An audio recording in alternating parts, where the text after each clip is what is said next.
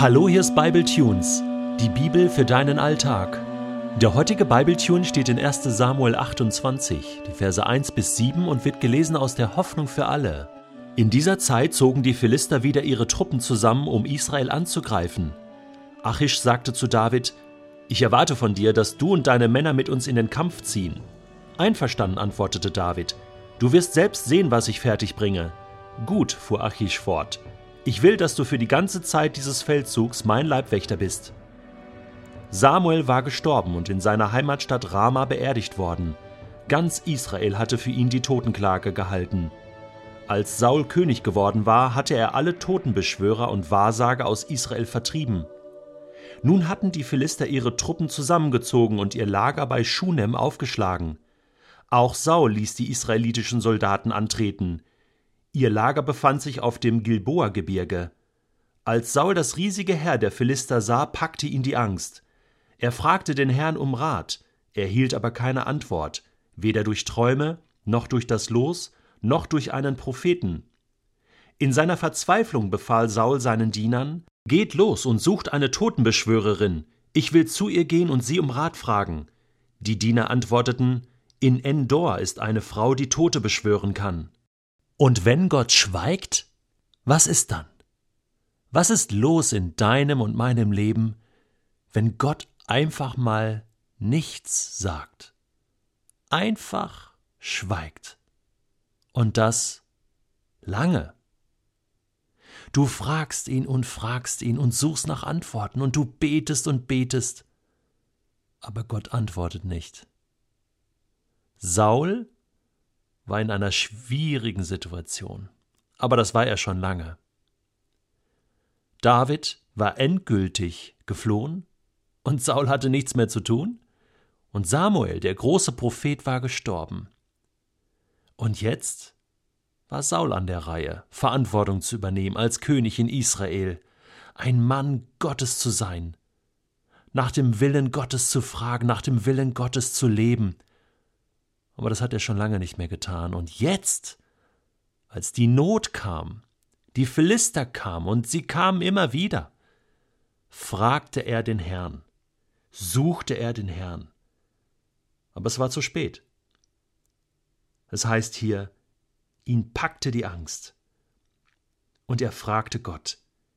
Er erhielt aber keine Antwort, weder durch Träume, durch die Gott reden kann, weder durch das Los, durch das Gott geredet hat im Alten Testament, noch durch den Input eines Propheten.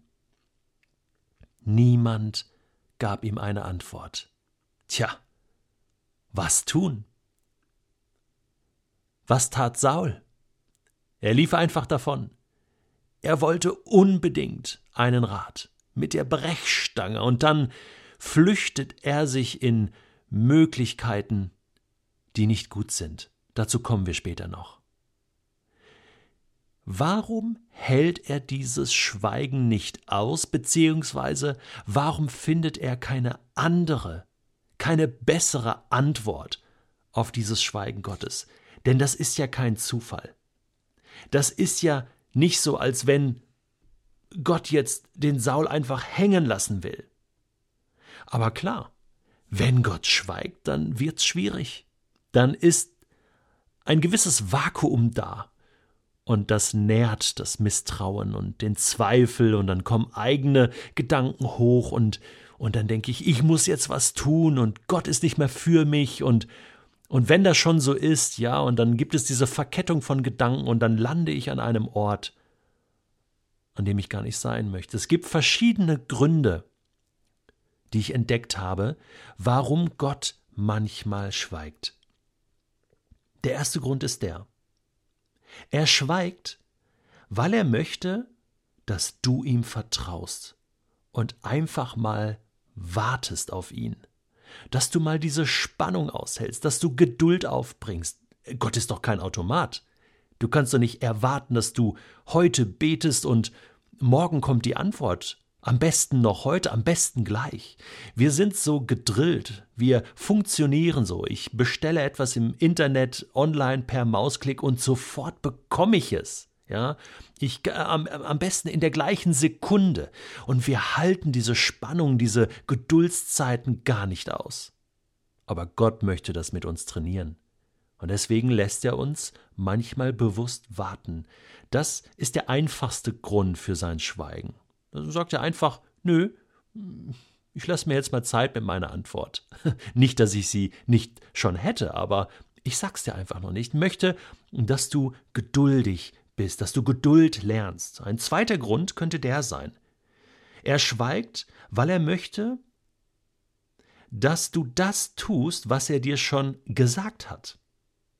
Vielleicht hat er dir ja schon alles gesagt und geht davon aus, dass du Bescheid weißt. Du weißt, was zu tun ist. Du musst ihn gar nicht mehr fragen. Das könnte bei Saul der Fall gewesen sein, oder? Der wusste doch wirklich so viel. Samuel hat ihm so viel beigebracht. Jetzt war es an der Zeit, dass er Verantwortung in seinem Leben übernehmen sollte. Und das ist bei uns ganz genauso. Und dann schweigt Gott, weil er sagt, du, ich hab dir alles gesagt, durch Predigten, durch andere Menschen, durch Umstände, durch Träume, ich habe so oft zu dir gesprochen, und ich warte jetzt darauf, dass du meinen Willen tust. Vielleicht ist es aber auch der dritte Grund. Gott schweigt, weil er eine neue Sehnsucht in dir wecken will. Vielleicht sind wir ja manchmal viel zu satt, viel zu vollgestopft mit Informationen, mit auch mit Predigten, mit Büchern, mit, mit Impulsen, mit, mit, mit so vielen Dingen beschäftigen wir uns und wir sind voll und wir haben gar keinen Hunger mehr nach Gott. Wir können gar nicht Neues aufnehmen. Es ist alles vollgestopft. Wir sind satt. Und dann schweigt Gott, weil er möchte, dass ein neuer Hunger entsteht. So wie in Psalm 42 die Kinder Korachs beten, wie ein Hirsch lechzt nach frischem Wasser, wenn er sogar richtig ausgetrocknete Kehle hat und, und sich sehnt, ja, nach Wasser, wenn er durstig ist. Wie ein Hirsch lechzt nach frischem Wasser, so sehnt sich meine Seele Gott nach dir. Kannst du das im Moment so beten? Hast du diesen Hunger, diesen Durst nach Gott? Ich habe ihn oft nicht, ganz ehrlich. Und dann sind stille Zeiten, Ruhezeiten, Schweigezeiten einfach wichtig, damit ein neuer Hunger entstehen kann. Vielleicht ist es aber auch ein vierter Grund, den ich dir noch nennen möchte. Gott schweigt überhaupt nicht. Er schweigt gar nicht. Er redet. Immer wieder. Aber du hörst nicht zu. Du hörst nicht richtig hin. Oder du willst ihn nicht verstehen. Das kann auch sein. Du hast verstopfte Ohren. Jesus sagt einmal, wer Ohren hat zu hören, der höre. Und Gott redet in dein Leben, aber du siehst es nicht. Noch nicht. Deswegen, deswegen, das, was Saul hier tut, ist keine Option. Er sucht einen Weg, der ihn in den Abgrund führt. Weg von Gott. Ich gebe dir den Tipp, den Rat. Bitte Bleib dran, wenn Gott schweigt. Finde heraus, was der Grund ist. Frage dich selbst, frage andere. Warum schweigt Gott? Finde es heraus und dann übernimm Verantwortung. Bleib weiter dran, gib nicht auf, geh keine Abkürzung, denn das führt ganz sicher in eine Sackgasse.